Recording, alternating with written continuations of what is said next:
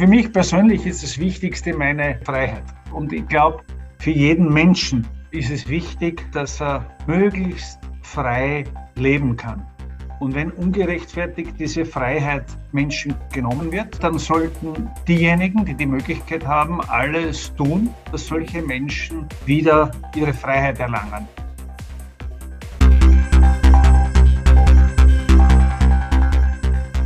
Stimmrecht, der Podcast der Steirischen Volkspartei. Stimmrecht bedeutet, wählen zu dürfen. Stimmrecht bedeutet aber ebenso, nicht nur zu reden, sondern auch etwas sagen zu wollen.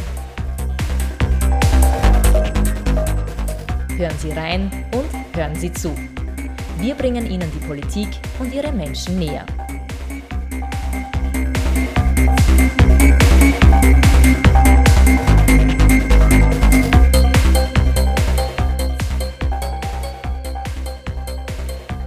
Guten Tag, ich bin Peter Siegmund. Er war als bisher einziger Steirer Obmann des ÖVP-Parlamentsclubs, organisierte den Wahlkampf, dem Wolfgang Schüssel 2002 seinen fulminanten Sieg verdankte, war sieben Jahre lang als Staatssekretär in drei Ministerien in der Regierung und sorgte für Aufsehen, als er 2015 vier Mandatare anderer Parteien abwarb. Reinhold Lopatka spricht in dieser Stimmrechtfolge über seine persönliche Streitbarkeit und die Bedeutung des Europarates. Darüber hinaus definiert der Mann der 100 Marathons seine drei außergewöhnlichsten Läufe und redet über eine extrem ungewöhnliche Siegesprämie. Und schließlich auch darüber, wozu er seine Söhne trotz wenig gemeinsamer Zeit motivieren konnte und was lange Trennungsphasen und Distanz vor allem für Ehefrauen von Politikern bedeuten.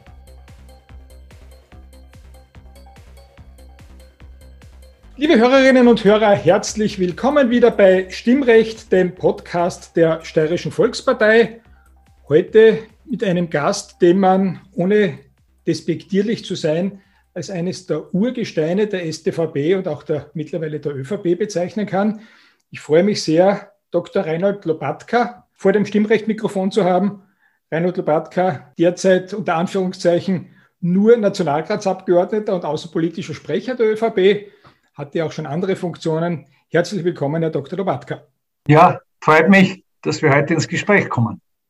Reinhold Lopatka hat seinen politischen Weg eigentlich dadurch begonnen, dass er schon in der Jugend- und Studienzeit Schüler- und Studentenvertreter war 1982 haben Sie das Studium der Rechtswissenschaften und der Theologie an der Universität Graz abgeschlossen. 1986 sind Sie dann in den Steirischen Landtag gekommen, waren dann von 1993 bis 2001 ÖVP-Landesgeschäftsführer und dann auch Clubobmann der StVP und haben dann 2002, und damit möchte ich in unser Gespräch einsteigen, für die Bundes-ÖVP den Nationalratswahlkampf sehr, sehr erfolgreich gemanagt. Warum ist denn diese Aufgabe damals Ihnen übertragen worden? Naja, wir hatten zwei Jahre zuvor Landtagswahlen in der Steiermark. Ich habe damals die Wahl für Waltraud äh, Klasnik als Landesgeschäftsführer organisiert und wir haben 11 Prozent dazu gewonnen, 47 äh, Prozent damals erreicht und von den 56 Landtagsmandaten 27. Wolfgang Schüssel äh, hat mich dann äh, gebeten, äh, 2002, ob ich für ihn den Nationalratswahlkampf mache. Das hat für mich dann drei Monate Arbeit Tag und Nacht bedeutet, weil diese Wahlen waren am 24. November und waren quasi ein Christkind vier Wochen verfrüht. Wir haben dann 15 Prozent dazu gewonnen, 27 Mandate gewonnen und sind damals äh, bei 42 Prozent der Stimmen äh, zu liegen gekommen und hatten insgesamt 79 Mandate. Schüssel hat mich dann gebeten, in Wien zu bleiben. Ich war zu dem Zeitpunkt noch gewählter äh, Clubobmann der Steirischen Volkspartei. Ich habe dann nicht unmittelbar nach der Wahl, sondern erst im März 2003 endgültig den Sprung nach Wien gemacht, äh, als Generalsekretär der Österreichischen Volkspartei dann äh, gearbeitet. Das ist ja das Stichwort Generalsekretär. Generalsekretär ist immer so etwas wie die Speerspitze der Partei. Man hat sie da auch sehr streitbar in Erinnerung und durchaus in einer Art und Weise, die für den politischen Mitbewerber nicht immer sehr angenehm war. Wie streitbar sind Sie denn persönlich, wie streitbar sind Sie denn als Mensch?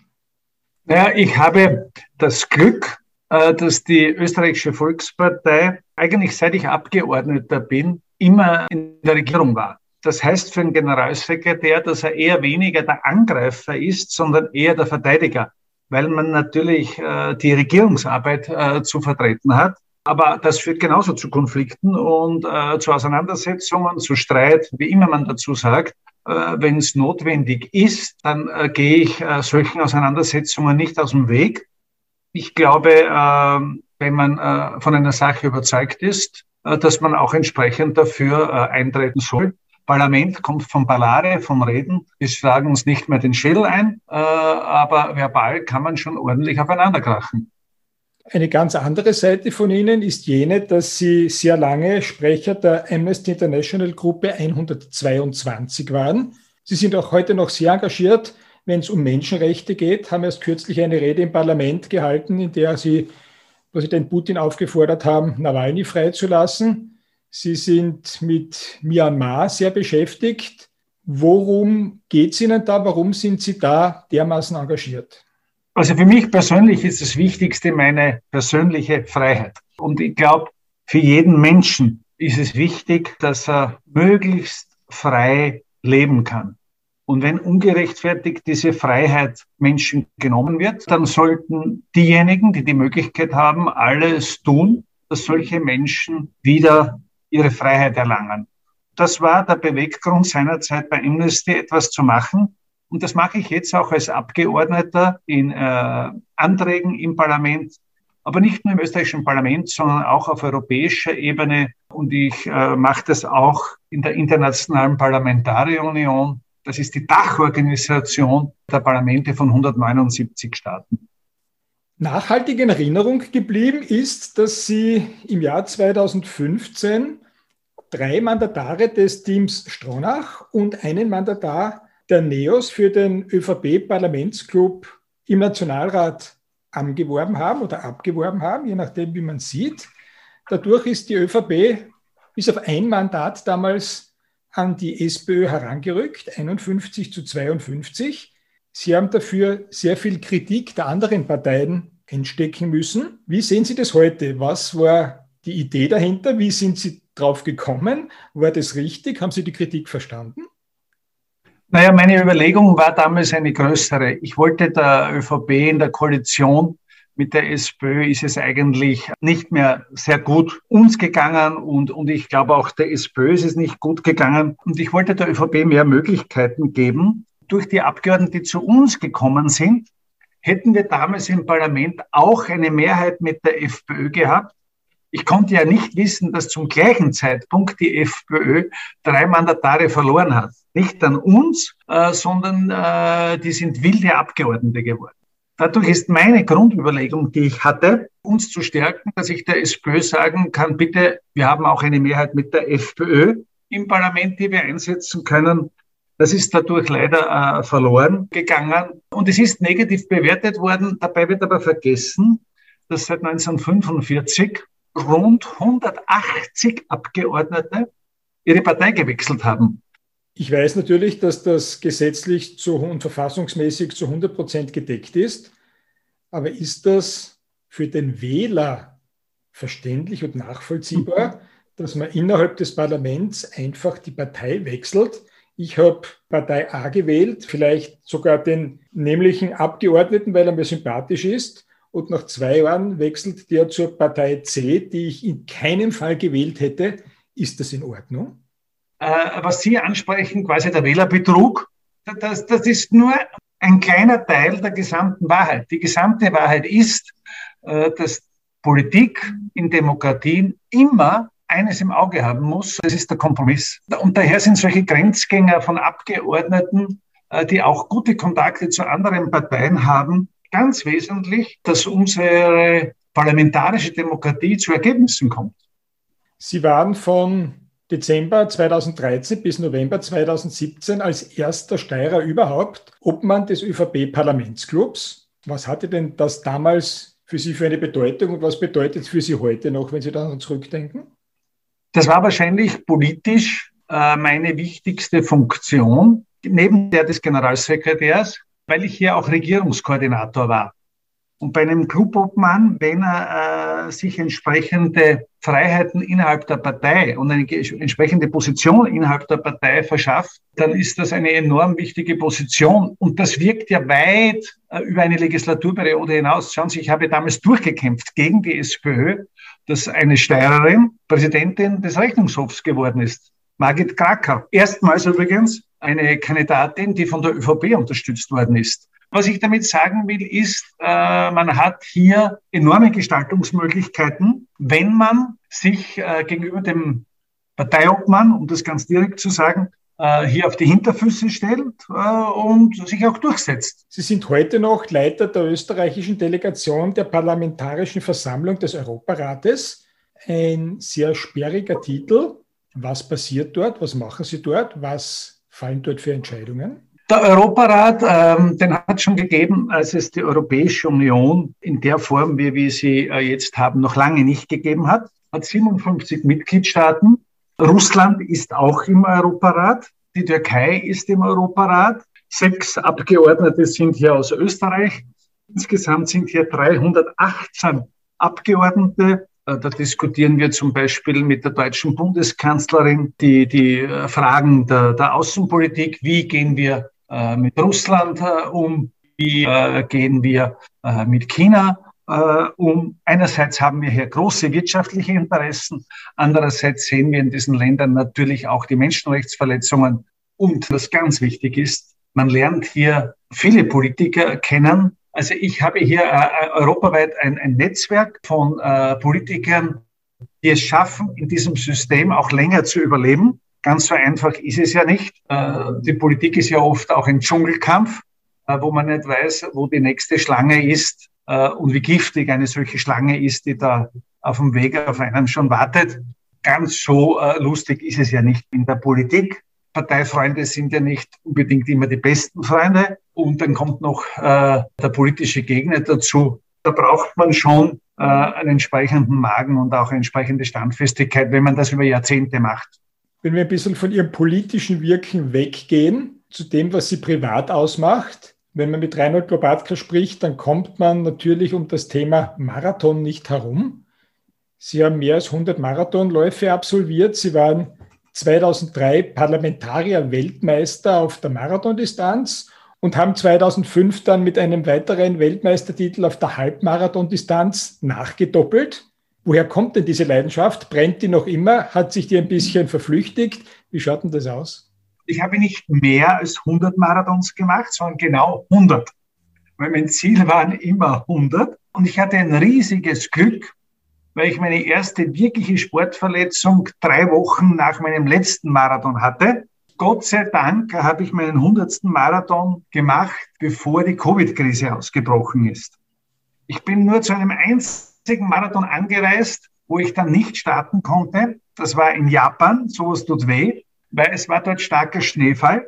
In Österreich wären wir hier gelaufen, aber die Japaner hatten die Sorge als Veranstalter, dass es zu viele Stürze gibt, Haftungsfragen. Daher haben sie kurzfristig diesen Marathon abgesagt. Aber ansonsten konnte ich ihn, ich war da auf der ganzen Welt unterwegs, äh, überall dort, wo ich einen Marathon geplant hatte, tatsächlich auch an den Start gehen. Ja, ich laufe jetzt noch. Früher hätte ich gesagt, das ist schnelles Gehen, was ich jetzt mache. Mir hat das Laufen äh, sehr gut getan. Ich habe auch dort eine andere Welt kennengelernt. Ganz tolle Persönlichkeiten, wie zum Beispiel den Haile Gebre Selassie. Der hat ja von der Mittelstrecke bis zum Marathon alle Weltrekorde. Den habe ich dann auch einmal in Äthiopien besucht, wo er jetzt Geschäftsmann ist. Ich bin mit der Paula Redcliffe per Zufall äh, den Marathon in Skopje gelaufen die hat ja über, ich glaube, zwei Jahrzehnte oder mehr den Frauenweltrekord gehalten. Mir haben diese Persönlichkeiten genauso fasziniert wie große Persönlichkeiten, die ich aus der Welt der Politik oder im kirchlichen Bereich oder im NGO-Bereich kennengelernt habe. Oder auch beim Weltschlauf. Den habe ich auch einmal äh, beim Kretzellauf gewonnen.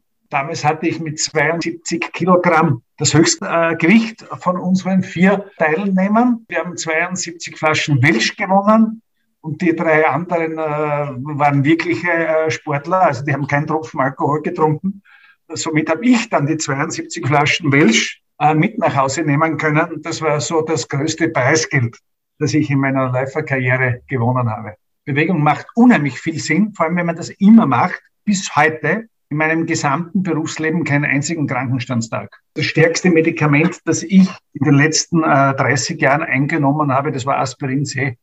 Sie sind ja nicht nur City-Marathons gelaufen, die für jeden auch Nichtläufer bekannt sind, Berlin, London, Wien, Paris, Florenz, was auch immer. Sie sind diese Marathondistanz ja auch unter ganz speziellen Bedingungen gelaufen. Mhm. Was waren denn so die wirklich interessantesten und exotischesten Destinationen, die Sie da im wahrsten Sinne des Wortes beschritten haben?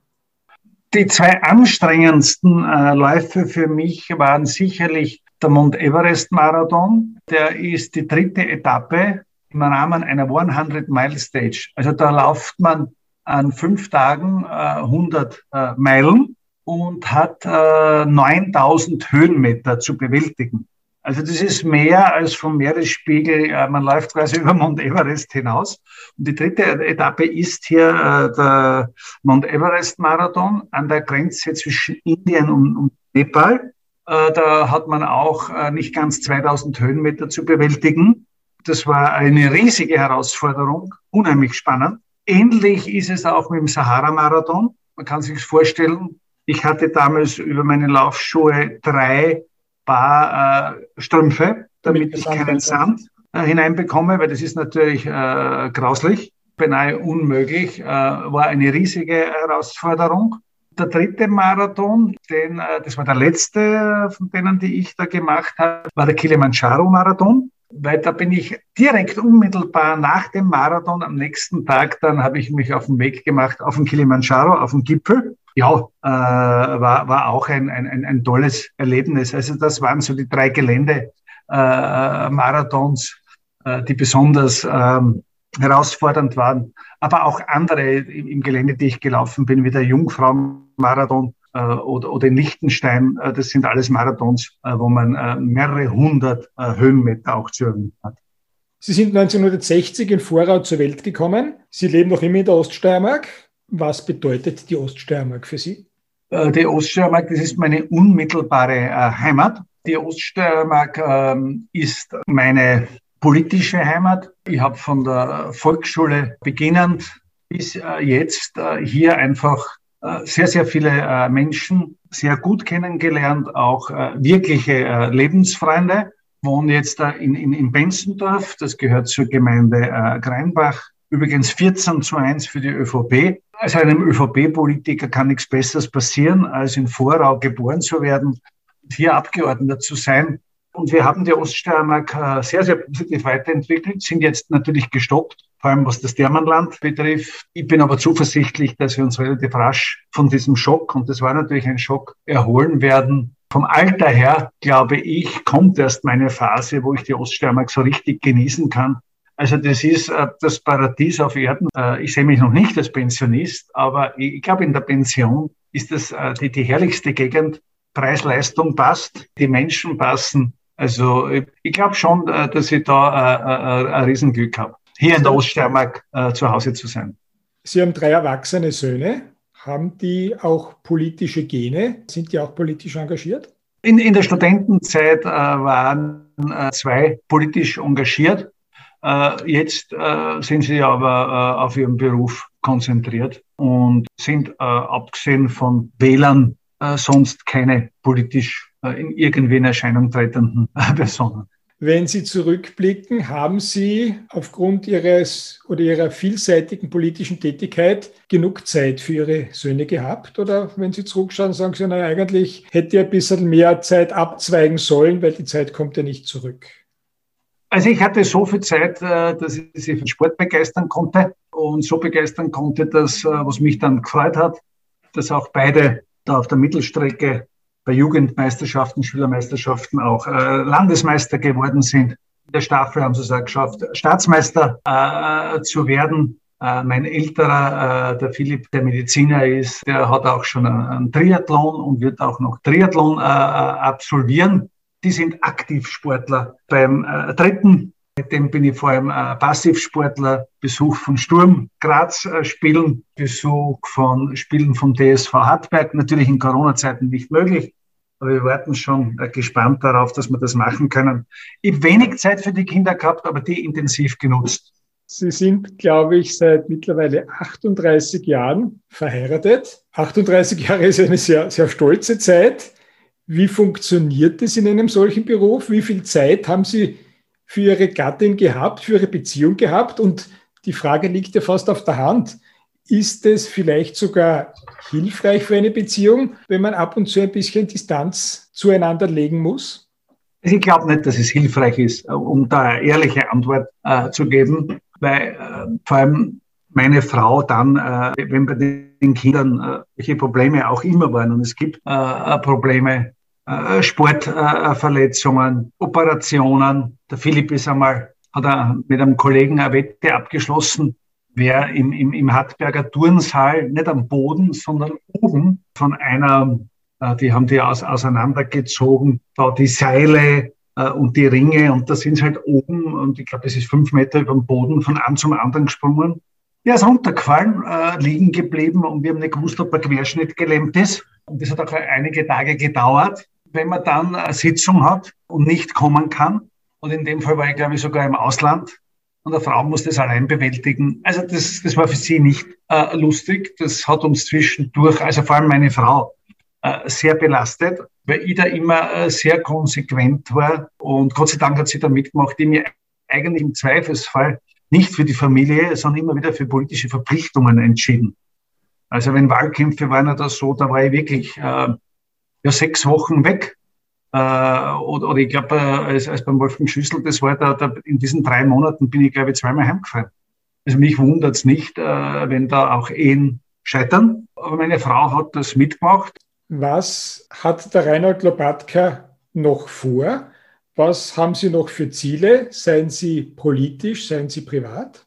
Äh, privat kann es als Ziel nur sein, äh, dass man sagt, man will ähm, möglichst gesund, geistig und körperlich rege, einfach das Leben nicht nur äh, genießen, äh, sondern auch bewusst äh, aktiv bleiben. Da gibt es ehrenamtlich äh, unbegrenzt Möglichkeiten und ich bin bei verschiedensten Organisationen. Äh, ich bin Präsident der Österreich-Australischen Gesellschaft, ich mache was im Behindertensportverband. Also es gibt eine lange Liste, will ich jetzt nicht aufzählen.